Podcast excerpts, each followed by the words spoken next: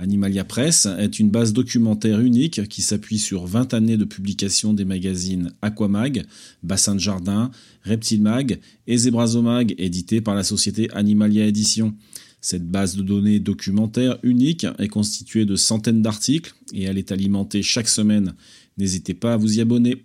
Les podcasts d'Animalia Press accompagnent les brèves publiées très régulièrement sur le site que vous pouvez retrouver à l'adresse animalia-édition au pluriel-magazine au pluriel.com. À bientôt. Les sinularia, comme de nombreux alcyonidés, ne sont pas des coraux agressifs par contact, comme le sont de nombreux cnidaires. Inversement, ils sont extrêmement sensibles aux brûlures des coraux durs, ainsi que des autres hexacorallières, anémones, corallimorphères, zoanthères. Il conviendra donc de ménager une distance de sécurité d'au moins 10 cm entre ces animaux. L'éloignement n'est pas forcément suffisant d'ailleurs. En effet, de nombreux alcyonnaires, comme Sinularia, sécrètent des substances allélopathiques, c'est-à-dire des composés chimiques qui inhibent la croissance, voire la survie des concurrents. Parfois, des concentrations très faibles suffisent à tuer les coraux durs proches, mais cela reste relativement exceptionnel.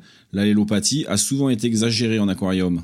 Si on envisage une population mixte, c'est possible, mais il faut tâcher de placer Sinularia en aval des coraux durs, dans le courant principal de l'aquarium, pas en amont.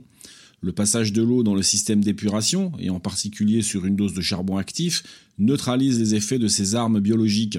Les alcyonnaires secrètent aussi d'autres substances chimiques, les terpénoïdes, qui visent à dégoûter les prédateurs. Mais certains spécialistes, comme la porcelaine ovula ovum, ont développé génétiquement la capacité de décomposer ces molécules toxiques par des procédés métaboliques.